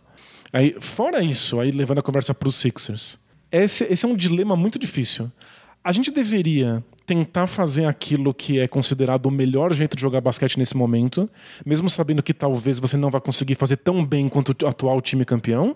Ou você deveria insistir num jeito esquisito e bizarro, porque se der certo, você é o único que faz? É. Então, acho que isso é- precisa deixar claro, porque nossa conversa não foi assim. Não é, a gente não falou que o Sixers não pode ser campeão É, assim, mas mas que para mim tanto faz porque é mais divertido. O eu acho que o Sixers pode ser campeão assim. O Sixers acredita que pode ser campeão assim. Claro. Eles têm esse elenco porque eles acham que é o, o melhor caminho para brigar pelo título. Eles não estão assim porque eles querem ser dif- diferentões. Eles foram lá, draftaram Simmons, draftaram Embiid porque eram os caras que eles queriam mais. Até que, em parte, aconteceu deles acabarem ficando diferentões por causa do draft. Sim. Eles poderiam ativamente evitar ser diferentões. Eles poderiam ter feito trocas já para fazer um time mais normal. Mas eles, eles estão confortáveis em ser diferentões. Eles montaram um time baseado numa filosofia até que o Rockets compartilha, que a gente precisa dos melhores jogadores. A gente quer estrelas. Assim que você tem as estrelas, você monta o que for preciso em volta. É. Calhou das estrelas serem Ben Simmons e Embiid, porque era quem estava disponível no draft. E o encaixe ser Aí difícil. você dá um jeito de montar um time em volta desse. Mas eles, o foco deles não é ser um time legal. O foco deles é ser um time vencedor. O que eu disse é que a gente de fora, a gente não tem essa mesma ambição que a gente quer ver uma coisa diferente. E pra gente é divertido ter um time que pensa o basquete de um jeito menos convencional para 2020. É. Então, tem nada a ver com como o Sixers montou o time deles. E se dá certo? Eles só eles estão fazendo isso. É. Porque é- é- esse é o, é o incrível dilema Warriors. O Warriors estava lá dominando a NBA. E aí todos os times querem jogar igual. Mas se você for jogar igual, sabe quem joga igual e melhor? é o Warriors. Sabe quem joga igual, só que tem Steph Curry e Clay Thompson? Pois é. Então você vai insistir no modelo Warriors, sendo que você não tem as peças que o Warriors tem? Nem a mentalidade, nem o vestiário, etc. É, os Sixers, de alguma forma, pode não ter sido planejado desde o começo, mas eles estão indo contra a maré. Se eles arranjarem um jeito que faz a diferença ser um time gigante, ninguém vai ter como responder. Pois é. É perigoso, mas é o tipo de coisa que vale a tentativa. É. E pra gente, como pessoas que vivem de analisar a NBA, é sempre interessante ter um time que faz uma coisa diferente. Pra gente poder ver com não ver 30 times fazendo tudo igual. Pois é. E o Sixers é uma das maiores audiências da NBA. Então, pelo menos nessa parte, pra eles funciona direitinho. Pergunta do Pelo amor de Deus, faz um box out Carmelo. Olá, D&D. Uma dúvida rápida diretamente de São Carlos, a capital da tecnologia. Boa. Gosto muito de analisar o box score, que é a tabelinha de estatísticas de cada jogo. E o número sempre me deixou inquieto. O rebote defensivo. Vocês acham essa estatística realmente relevante para a análise do jogo? Posso estar errado, mas vejo o rebote defensivo como uma obrigação da defesa e por isso não consigo ver assim tanta relevância quando o André Drummond pega 20 rebotes num jogo. Um grande abraço e muito sucesso para vocês. É, o que, que a estatística de rebote defensivo está te contando? Quem está fazendo box out? Quem está sendo responsável por pegar esses rebotes? E se você está impedindo o adversário de conseguir os rebotes ofensivos? E, especialmente times que querem sair correndo logo e puxar contra-ataque, tendem a já ter gente no ataque e aí eles, esse cara não está tentando pegar o rebote defensivo, aí você cede rebotes ofensivos. Eu acho que eu acho que o que ele está questionando mais é o rebote. Ele não disse isso explicitamente, mas acho que é o rebote defensivo individual. Mas é importante Porque- saber quem está pegando. Para mim é essencial saber se um time está pegando rebotes como um todo Claro. e comparar isso com outro time, quem pegou mais rebote de ataque, quem pegou rebote de defesa. Individualmente, aliás, a comunidade do- dos analytics sempre questionou bastante isso, é que os rebotes são muito diferentes entre si e que isso a estatística não dá conta. E esse, esse lado eu concordo. Porque tem vários. O André Drummond pega 20 rebotes. Vários são uma bola de três, lá que a bola saiu voando lá longe, o outro time voltou correndo para a defesa, ninguém estava brigando com ele, ele nem saiu do chão, só esticou a bola, pegou e entregou para o armador. É diferente de quando tem seis jogadores brigando pelo rebote, um cara pula em cima de todo Entendi. mundo e agarra a bola. Só ver que alguém pegou 15 ou 20 rebotes não diz quanto foram, quantos foram contestados, quantos não foram. Então, mas o problema é a gente tá pensando no rebote defensivo como se ele fosse um mérito. É isso. Eu tô pensando no rebote defensivo quando você tá lendo o box score numa historinha. Então não é, caramba, esse cara pegou 20 rebotes. É, olha, ele tem a função de pegar os rebotes desse time. Rebote defensivo é basicamente um posicionamento que a equipe combina e aí você sabe exatamente quem vai pegar. Então o Westbrook que fazia triple-double pegando 10 rebotes no Thunder, não é porque ele é um excelente reboteiro. É porque o time fazia o box-out perfeitinho para sobrar para ele o rebote e ele poder puxar o contra-ataque. Então não é importante você ver lá no É. box score, o Westbrook pegou 12 rebotes, eu sei qual é a historinha. O time abriu espaço para ele, ele pegou, ele tá puxando contra-ataque, ele fez a sexta. É, Eu acho que vale muito do que você pretende analisando os números. Então, você vai escrever sobre um jogo no Bola Presa, então você quer entender o que aconteceu no jogo. Isso. Um cara que trabalha num time da NBA, talvez ele esteja preocupado em avaliar os jogadores. Ah, não, aí não dá, né? Ele precisa saber se esse cara é bom, se é ruim, se o time dele troca por ele, ou ele está assistindo um jogo de. vendo um box score de basquete universitário, quer saber como esse cara é bom ou ruim nos rebotes. Aí não, mas aí rebote defensivo não conta essa história. Não, não mostra se o cara é bom. Mas tem outras estatísticas que mostram, porque tem porcentagem de rebote é, contestado. Isso. Por exemplo, rebotes que tem outros adversários próximos da bola. Então, isso que eu ia falar. Tem, tem números hoje que são aqueles que levam em consideração a posição de cada jogador quando aconteceu alguma coisa, e tem câmeras que medem isso, que é realmente esses rebotes contestados. Não. Que aí é se só. Que, que pergunta está querendo responder quando você vê o, o número? Então, se você é, se o cara é capaz de pegar rebotes contestados, é esse número que você vai ver. Se é quem é o responsável por mais rebotes no time, aí é o que você falou, é só você pode ver no box score isso. Eu- eu- um, Interessante, eu tava lembrando como é que era a disputa antigamente de jogador de defesa do ano. E a gente levava em consideração coisas como rebote defensivo e toco. Isso morreu, assim, por completo. Ninguém vai ver se um cara é um bom defensor porque ele pegou rebotes de, de, de defesa. Agora a gente tem estatísticas avançadas que mostram quantos pontos por posse de bola ele permite em situações de mano a mano. É tanto né? que o, o Hassan Whiteside é um dos líderes da NBA em, em rebotes, não é o líder em rebote, mas é um dos líderes, e o líder em tocos. E pergunta pra todo mundo, pessoal, ah, Hassan Whiteside? É, não é um grande defensor. Eu passo. É. É, só pro Blazers, ah, né? O Nurkic tá machucado, fazer o quê? Quebra um galho, é.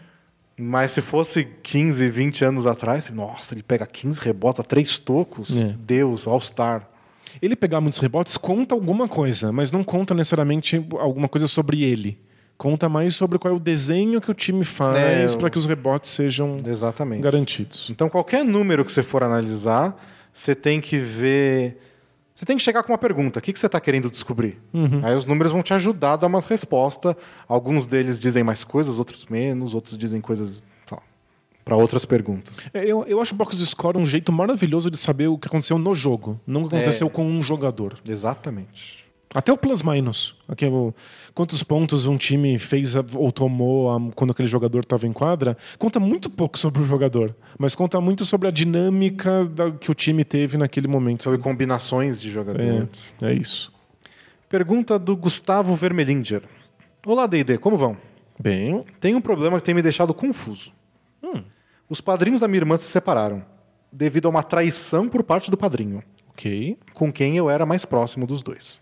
É, acontece. O cara era prestativo, ajuda sem reclamar, além de ter me emprestado uma grana para que eu pudesse participar da confraternização de fim de ano da família. Porém, não sei como lidar com a situação, Porém. pois a madrinha da minha irmã é a prima da minha mãe. Agora eu já me não, perdi. não, eu sou péssimo nessas coisas de, de, de parentesco. Mas tá tudo lá no meio, é isso que é importante. Não, mas, mas quem tá no meio? Quem- importante é a relação com o padrinho e com a madrinha. Tá. Ele continua: Eu não sei quem apoiar, pois o cara é foda e foi um baque descobrir a traição, porque realmente parecia que ele não possuía defeitos. E além disso, estou lhe devendo uma grana. Tenho receio em conversar em particular com ele, pois a mulher dele, prima da minha mãe, pode pensar que estou do seu lado. Mas também não gosto muito dela pelo fato dela comentar da minha ex em toda roda de conversa, sendo que o término não foi muito bom para mim. Me ajudem, rapazes, conselheiros sem curso de psicologia. Abraço de um assinante satisfeito que ama o conteúdo que os senhores produzem. Valeu? Então, ó, me ajuda. É, ele tá na família, mas ele não é da família, né? Ele é agregado. E a, e a, a- a ex-esposa, Isso. namorada, não sei, dele é de fato da família. É isso, por, por laço sanguíneo. Ó, os padrinhos da minha irmã se separaram devido a uma traição por parte do padrinho. São os padrinhos da irmã. irmã. Tá, então, então É nenhum. que ele, não- ele não deixa claro se são, por exemplo, tios. Entendi, não dá pra saber se eles são da família. É. Tá, Mas sei que os, os dois eram próximos da família, ele era mais próximo do padrinho, tá bom. mas o padrinho traiu a madrinha. E ele tá meio assim porque, pelo jeito, a madrinha é próxima da família em geral, porque é prima da mãe. Entendi, ela é da família de fato. É. Ah, tá, então faz sentido. É, meu palpite Hum, ah, vale pra muita gente que usa o Twitter. Você não precisa ter opinião. Você não precisa tomar um lado. Então, mas tudo bem ele conversar com, com, com esse padrinho? Porque pode pegar mal pra família que ficou, que acha que o cara é um, é um safado. Ah, conversar, não pode conversar com uma pessoa por causa disso? Porque ela cometeu um erro na vida, né? É, e é um erro do tipo, traiu a mulher, não é que ele assassinou 100 crianças. É, ok. Eu acho que ele não tem nada, nada a ver com a história. Justo. Ele fala com quem ele tem que falar e. Boa, é, é verdade. Ele era próximo do cara, conversa com o cara. Ele não gosta da outra, não conversa com a outra. Gente, é, é engraçado que isso varia muito de família pra família. Tem umas famílias que lidam tão bem com isso. De que tem traição, tá tudo errado, e aí os casais se separam, e aí a parte que, que não é da família continua tendo contato e é convidada pras festinhas. Tem família que lida super bem, tem família que não quer ver nunca mais. Você, não, você pode ter a, a posição que, que você preferir, né? É, eu acho que você tá fora, longe o bastante, pra não se envolver tanto assim. E ele coloca uma observação ainda. Quem for da ex-namorada dele, que a, que a madrinha fica sempre enchendo o saco, ele falou: essa minha ex já foi citada, já é famosa por aqui no Bola Presa. Ah, é? Já possui três relatos e sei que ela deve estar ouvindo. então, um beijo e obrigado por tudo. Olha só, bonito. Teve até beijo pra isso. Está virando rádio do interior quando É. começa a ter beijo pra isso. Pergunta do Sei lá, tô confuso. Hum, Olá, dupla, como vão vocês? tudo bom. É, é da semana passada essa mensagem, por isso que tem esse começo aqui. Ó. Tá. Escreva essa mensagem na quinta-feira, um dia antes de liber- liberarem as notas do Enem. Deu toda a confusão É, que deu, deu. deu tudo errado, né? É, passei essa semana inteira confuso, sem dormir e com uma dor estranha no peito. Hoje não aguentei, saí mais cedo do trabalho, tive que pegar meu ônibus, chorei no ônibus, cheguei em casa e tô na mesma. O detalhe é que nem eu, nem fui eu que fiz o Enem esse ano, foi minha irmã. pra você ver. É, sofrendo por agregação. Ano passado ela fez a prova e não foi muito bem. Esse ano foi meio difícil para ela, mas ela está correndo atrás. Porém, a expectativa em torno desse acontecimento está me deixando muito estranho. Acho que mais ansioso do que ela. Já que disse que talvez só de olhar a nota. Peraí, eu pulei um negócio aqui. Já disse até que talvez só olhe a nota na hora de se inscrever no SISU mesmo, o que me deixa ainda mais ansioso porque eu não posso forçá-la a olhar essa bendita nota. Claro, você não vai, não vai, não vai saber porque ela não quer saber. É, tipo, ah, eu vou ver só depois. E ele lá, sem dormir. Escrevi isso até aqui somente para descrever uma de muitas vezes em que me senti ou sinto desse jeito. Minha dúvida é: tenho a impressão que esses casos têm se tornado mais constantes. E às vezes me vem essa angústia apenas por ficar encafifado com o fato de estar sozinho, longe da minha família, em outra cidade para estudar. Não sou uma pessoa de muitos amigos. Isso tem me feito pensar em buscar algum tipo de ajuda. Mas sempre que ouço algum relato de quem fez terapia ou buscou um psicólogo, é, e não sei quem, o, o que, quem poderia me ajudar, a pessoa parece ter um motivo mais forte, realmente relevante. Com isso, como saber se não estou sendo apenas fresco? O que fazer nesses dias? Nossa. Espero que possam me dar alguma orientação. Tá foda.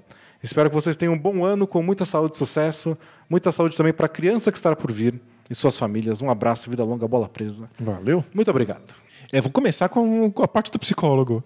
É, a gente tem essa noção muito bizarra de que psicólogo é pra quem tem problemas muito sérios É. e tá sofrendo muito. Não é competição, né? Não, não é campeonato de quem tá mais ferrado. É sobre saúde, sobre você se sentir bem. Qualquer coisa que te incomoda, você deveria procurar um psicanalista e lidar com isso. É tipo, você tá com a unha do pé encravada. Não, não vou num podólogo porque tem gente com câncer. Câncer no, no dedo, é. Né? Não, não, não tem isso. Imagina. Tipo, ah, você tô com dor de barriga. Não, jamais que eu vou no médico. Vou tomar um rem... comprar remédio por dor de barriga. tem gente aí com doenças incuráveis. Não, Ainda mais em psicanálise, tipo, todo mundo tem neurose. Então, ou seja, todo mundo se beneficiaria de participar de, um- de uma sessão com um psicanalista. Né? Não, não faz nenhum sentido. isso então, não. procure ajuda. Agora, o, que você está descrevendo é nitidamente o caso de uma pessoa que precisa ter controle. Né? Uma pessoa que está se sentindo numa situação que você não tem controle das coisas. Tá, tá longe da família, não consegue resolver as questões da sua irmã, porque é a vida dela. Exato, e aí você sofre muito porque. é- é- Essa sensação de que você sofre mais por outra pessoa ter feito o Enem do que se você estivesse fazendo, é quando você faz, pelo menos você tem algum controle da situação. Você que estudou, você que fez a prova, É. você que vai lidar com as consequências de passar ou não passar. Pois é. Como alguém que curte um tanto de controle, eu me identifico com a situação. Quando a minha esposa fez o vestibular para a segunda faculdade, eu sofri muito mais do que quando fui eu que fiz o vestibular. Porque eu tinha controle do que estava acontecendo É. comigo, né? É difícil não ter mesmo. Mas vai, se você tem condição de buscar terapia, busque. Nossa, sem, sem sombra Não de dúvida. tem, não tem problema maior ou menor que mereça isso. É, Você pode já chegar falando assim, tem uma questão com controle. Já corta, já, já. É, já chega arrasando. Já. Pergunta do curioso sexual. Hum. Oi, oi, ele diz. oi, oi. Estou em um namoro de três anos e na maior parte o relacionamento é excelente. Ok. Porém, Porém- é um problema. Se não, não escreva pra gente. É. Se fosse só pra contar vantagem, Porém, é um problema. Sexualmente estou muito frustrado. Já me relacionei com diversas mulher- mulheres, então sei o que gosto e o que não gosto. Minha companheira faz várias coisas que eu gosto, e é isso. Ela faz sempre as mesmas coisas que eu gosto. Sendo que eu gostaria de fazer coisas diferentes, em lugares diferentes. ok. O sexo se tornou algo monótono, com as mesmas posições, duração, ritmo e tudo mais. Como bom ouvinte, sei que vocês vão falar que isso é um caso de sentar e conversar Mas é claro. e explicar o que está vendo. É óbvio. Porém, Porém- eu já tentei diversas vezes e ela sempre fala que tá tudo bem e vai tentar melhorar, mas nunca muda. Não, calma. Não. Mas não é tipo assim, olha, tá, tá chato, tá ruim, então você precisa melhorar. E a pessoa fala assim, eu vou melhorar. Isso não é um caso de melhorar. Não é um caso de melhorar a, a- a- a performance. É um caso deles encontrarem o que É. funciona, né? Mas enfim. Continua a mensagem. Já tentei conversar de várias formas e o resultado é o mesmo papai e mamãe de sempre. Existe alguma maneira, alguma outra maneira de tentar resolver o assunto?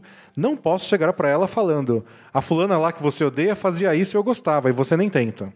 Se puderem ajudar, agradeço. PS, já falei de fazermos terapia sexual ou terapia de casal para ver se com alguém treinado para ajudar nesse tipo de situação a coisa melhorava, mas ela se recusa. Amo o relacionamento, porém sexualmente tá chato. Que Deus, que Deus abençoe Trey Young. Amém. Eu acho muito estranho nessa mensagem que pareça que a responsabilidade é exclusivamente dela. É. É, se você quer coisas diferentes, por que você não propõe as coisas diferentes? Ou você acha que ela é que tem que te surpreender com uma coisa da cabeça dela? Não tem esse repertório. Não vai É, se acontecer. você já fez essas coisas e gosta, na hora você pode ir lá e sugerir, e É conduzir de alguma forma que leve a isso. É, tipo, a conversa que vocês deveriam estar tendo não é o melhor aí, faz uma coisa aí que, que vai me surpreender. É vocês deveriam estar chegando num, num consenso de vamos tentar isso aqui? Vamos. Vamos tentar, na, na próxima vez, vamos tentar aquela outra coisa? Legal. É, porque ele não deixa claro na mensagem como foram essas conversas. E se, se ele não foi específico, ele pode ter falado: ah, é sempre do mesmo jeito, vamos fazer diferente. Talvez ela não tenha muita É. ideia do que você quer tanto de diferente. Talvez eu não faça a menor ideia de que possa ser diferente. E aí não vai aparecer, É, brotar uma na- ideia do nada. né? Na sua mensagem você não deixou claro. Você falou que você tem várias, muita experiência e já teve várias coisas, várias companheiras. A gente não sabe dela, talvez ela não tenha essa experiência Pois e é. repertório. É, não é responsabilidade dela, nem só sua, é de vocês dois. Então vocês precisam encontrar alguma coisa que funcione. É. Sugira coisas. Pergunta do Ramon Rutes. Como aconteceu, né? Da gente virar conselheiro sexual num, num podcast de Ah, basquete. porque os né? conselhos são tão bons que vão chegando, vão chegando. A gente resolve a vida de tanta gente Ai, que absurdo. e tem outra coisa também, que é de graça. A pessoa pensa assim: não, eu não, não, não vou num psicólogo, o meu problema não é grande o bastante. O problema deve ser, é, é grande o bastante Para para um podcast, de basquete. É, não é um podcast de relacionamento também, não é, É, tão não, grave tam- assim. Um podcast de basquete já deve resolver. Ai, não, vou, não vou mandar para uma rádio AM, né? É muito sério. Não, aí tem que, ter, tem que ter chorado por três dias É. e três noites. Pergunta do Ramon Rutz. Fala, D&D, tudo certo? Certo? Eu sou fã de vocês que foi assistir o jogo 6 entre Clippers e Warriors no ano passado. Sei que estou devendo um mascotinho do Clippers, Opa! mas achei que encontraram outro dia em Los Angeles, mais nada. Só vi coisas do Lakers. É, É tá assim aí. mesmo. É, no ao vivo, antes de começar o podcast, a gente estava conversando sobre como o Lakers ofusca o Clippers muitas É. vezes. Enfim, queria comentar hoje um pouco sobre o tema que falaram no podcast passado, sobre como o esporte ajuda na integração e a conhecer as diferenças. Legal. Pois tem um exemplo prático que aconteceu comigo. A gente falou isso primeiro num contexto de ressocializar pessoas que cometeram crimes, mas depois a gente expandiu o assunto para culturas diferentes, É, que eu pessoas de Eu contei a experiência de futebol no Iraque, é? isso, pessoas de background diferente. Isso. Ele assim, ó, bem, moro na Alemanha e um- há um tempo. E desde que vim pra cá me diziam que a melhor forma de se enturmar é entrando em um Verein. Foi assim que eu escolhi ler. Mas pode ser diferente. Você teve que fazer uma escolha estilística aí. Que é, segundo ele, uma associação ou um clube. Hum. É, existem esses Vereins de tudo que você pode imaginar. Acho que deve ser Verein, né? Não sei. É, eu, eu- eu confio no, É. seu- no seu senso estético. Desde dominó, colecionadores de selo, até de contadores e outras profissões. Que legal. Desde ano passado estou jogando vôlei em um deles, onde moro. E é incrível quanto isso ajudou na minha integração por aqui. Uma vez parte do time, está muito mais fácil fazer amizade com os alemães super fechados. E já deu para perceber que eles não são tão fechados assim. Claro. Participamos de campeonatos amadores por aqui e assim que pude, e assim pude conhecer muito melhor o jeito de cada um e eles puderam me conhecer também. A integração acaba acontecendo, claro, de outras formas. Mas acho que esse é, um é mais um exemplo de como o esporte funciona como um catalisador de relações. Gente, o esporte é muito bom pra isso. Porque você tem uma desculpa pra estar interagindo Para com pessoas. é, conversar. Pessoas que você nunca conversaria em outras opções. É. Um abraço de um grande fã de vocês dois. E uma observação. Hum. Danilo, um abraço também do seu irmão. Acho que já sabe que trabalhamos junto por aqui. Ah, olha e fui só. descobrir que ele era o seu irmão só depois de já ter descoberto bola presa pela internet. uma Muito baita legal. coincidência. Conheço essa história, mas não imaginei que fosse você mandando essa mensagem. Então você tem um irmão que mora na Alemanha. Eu tenho. E ele conheceu lá um ouvinte do Bola Presa. Muito legal. Mas é, olha, olha o- como o esporte consegue quebrar essas, essas barreiras. Que a, a gente acha que as barreiras culturais são tão fortes, tipo na Alemanha, que o pessoal é tão sisudo. É, tenta jogar um pouco de vôlei com eles, né? É, e minha experiência com. Eu conheci gente da Alemanha quando eu fiz o intercâmbio no Chipre. Aliás, minha melhor amiga lá é uma alemã. E, e é basicamente isso. Eles só não saem abraçando as pessoas que eles não conhecem. E a gente entende isso como signos muito óbvios de afeto, de tipo, afeição. eu não quero nada, é só, tipo, ó, eu não tenho intimidade com essa pessoa que eu vou fazer. Claro. E só demora um pouco mais pra criar essa intimidade, e é aí que o esporte faz a diferença. Porque demora um tempo. Como eu vou passar tempo junto com essa pessoa? Jogando vôlei. Ou colecionando selos. É. Mas, de preferência, jogando vôlei. É, por mais que vocês, basqueteiros, não gostem de vôlei, tá acima de colecionar selos É. ainda no ranking. Sem dúvida. no ranking de tudo no mundo. Eu lembro quando eu era moleque, ganhei um concurso literário e aí veio uma coleção de selo. e eu fiquei tão, tão triste. O que, que eu ia fazer com aquela coleção de É, selo? tem que achar alguém que, que por algum motivo gosta e compre. Pois é, eu- não podia só me não- dar em dinheiro. Mas você ganhou uma televisão uma foi, vez também. Não, foi, foi no mesmo. é, Foi uma televisão e uma coleção de selos. Então joga fora os selos, aproveita a TV. Podia mandar um monte de carta né, com selos raros. Quem quer mandar carta, né? Ah, pergunta agora do Luca Doncic MVP. Fala Danilo e Denis. Ordem inversa para atrapalhar quem tem toque. Tudo beleza? É, não, ficou incômodo. Recebemos a triste notícia essa semana de que o Chandler Parsons se acidentou em que é possível que acabe a carreira dele após isso. Existem precedentes na NBA de jogadores que terminaram a carreira eh, por causa de um fator externo, como acidentes em geral? Muito obrigado, grande abraço, vida longa, bola presa. Assim, tanto, eu sei. Outro não assinante aí. Opa. Dedurado. É, eu sei que é um momento difícil pro Parsons, é uma, uma, uma situação muito complicada.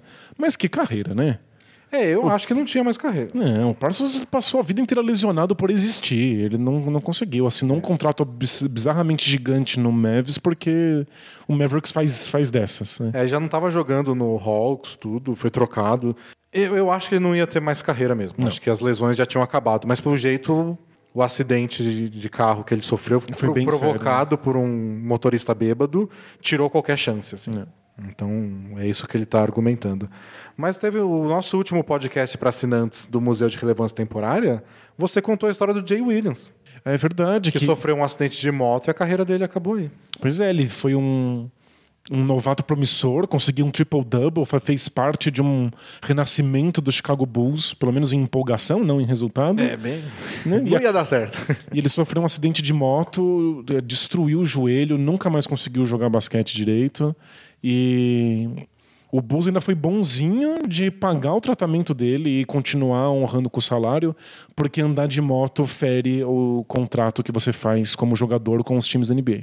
É, o- Não pode andar de jet- ski, não pode andar de moto. Tem- isso vai para todos os contratos da NBA. Ninguém pode fazer isso. E teve o caso do Warriors, é, faz, deve fazer uns 10 anos agora, de quando o Monta Ellis se machucou, lembra? É verdade. Um acidente de uma motinha. Ele estava dirigindo uma daquelas motinhas elétricas. E sofreu um acidente, se machucou. E a princípio ele não tinha dito que tinha se acidentado assim, porque era proibido, mas depois descobriram. Foi uma confusão, mas o Monta Ellis voltou a jogar. Não foi, foi grave, mas nem tanto. Mas nunca tão bem, né? Ah, mas não sei se era a lesão, foi a É, a lesão. gente acho que só coincidiu, né? Acho que só não era tão bom assim. Última pergunta Manda. é do Anônimo. Olá, D&D. Estou passando por um período complicado no casamento. Estamos nos separando. E por diversas vezes pensei em compartilhar a história com vocês. Porém, é muito longa, complicada e fatalmente seria parcial ao contá-la. Hum, sem dúvida, mas é, toda mensagem que a gente recebe é parcial. assumimos sempre que a pessoa que escreveu é parcial. É. Você não pode pe- pedir para outra pessoa. "Re- Revisa aqui para mim. Por ver se-" favor. Mas hoje surgiu uma, uma indagação que gostaria de saber a opinião de vocês. Vocês acreditam em amor da minha vida? Realmente temos nosso par ideal no qual deveríamos fazer esforços homéricos para manter um relacionamento? Se sim, qual seria o limite? Ou no geral são só pessoas que atendem às expectativas um do outro em determinado momento e que simplesmente pode acabar? Tenho receio de estar me apegando ao que era realmente bom antes da crise e que prova- provavelmente nunca mais voltará a ser do mesmo jeito. E gostaria de saber a opinião de vocês. Vida longa, bola presa. É, eu, pessoalmente, aqui, de novo, nós somos super parciais respondendo perguntas, Também, né? claro. Mas eu acho muito nociva essa ideia de amor romântico, que é um único, é a sua única chance, é o par perfeito, que você tem que fazer todos os sacrifícios. Porque, em geral, é uma coisa que não está funcionando, as pessoas não estão bem, elas querem se separar e continuam insistindo É, nisso. Isso, isso só causa mais problema. Causa problema durante. Você acha que você não pode sair de um relacionamento porque ele é o relacionamento da sua vida. E quando termina, você às vezes é, se sabota e não deixa ter um relacionamento com outra pessoa porque aquela que era certa. Perfeito. Nunca vai ser igual. Porque aquele era o amor da vida. E você engole muitos sofrimentos e muitas violências porque você acha que aquilo é tudo que você vai ter porque tá escrito pra você. É. Ou pior, ou porque você acha que isso é tudo que você merece. Se você pensa com um pouquinho de racionalidade, você vê que não é bem assim. Exato. Que às vezes todo mundo tem seus defeitos, todo mundo tem suas dificuldades, mas algumas dificuldades quando se tocam, a sua dificuldade toca a dificuldade do outro e elas ressoam e aquilo se torna completamente inviável. E se você tivesse com outra pessoa, não aconteceria isso. E as pessoas mudam. É. Então, às vezes dava certo, você gostava de ficar com uma pessoa, não gosta mais. E pode ter dado certo por 20 anos e depois Que é para. o que é um sucesso absurdo. Passar 20 anos com alguém, imagina? Então, não, não precisa ser uma pessoa só. Acho que se você tá num momento difícil, mas se você conseguir se afastar um pouco e pensar com o mínimo de racionalidade, você vê que não é assim. E você pode ser feliz com várias pessoas diferentes ao longo da vida. E... É. O que- Então, não precisa fazer um ranking também. Outra dica para quem tá no Twitter. Isso. Não precisa fazer um ranking Não, de tudo. não precisa opinar sobre tudo nem fazer ranking. de Essa é a pessoa da minha vida, essa é a segunda. Não, você tá com ela porque dá certo agora e se um dia parar de dar, parou. Mas aproveita para tentar evitar o, o exagero do outro lado, que é qualquer pequeno percalço, qualquer Você lombadinha, você fala assim, ah, não, preciso Não tá ficar com essa certo, pessoa, né? tem outra aí, né? Estar num relacionamento significa, às vezes, tentar superar alguns problemas e criar uma intimidade que só vem quando você passa por Dificuldades, por- por é. dificuldades. Mas você não precisa engolir violências e horrores e sofrimento só porque tem que funcionar. É. Nada tem que funcionar. É, tipo, e não é um. Não sintoma de crise ou de que não é amor de verdade se você, de tempos em tempos, parar e pensar, vale a pena? Tá Claro. dando certo? Acho que faz parte para todo mundo isso.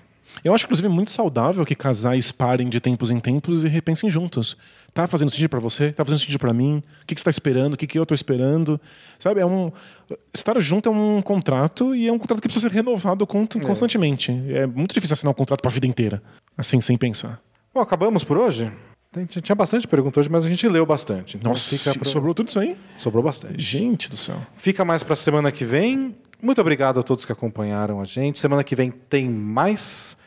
Não vai ser sobre o Zion, a gente vai tentar dar um É. detox de Zion. Vamos ver. Se, Mas- se, se o Zion tem aí uns três É. joguinhos incríveis, né? Tô com medo de me empolgar Então, demais. não, não, não promete que você não pode cumprir. Mas valeu, pessoal. Semana que vem a gente está de volta com algum tema aí que aparecer. Isso, e vai ter toneladas de podcasts especiais aí nessa semana, então assine a Bola Presa. Isso. Valeu, pessoal. Até a próxima. Tchau! Tchau, tchau!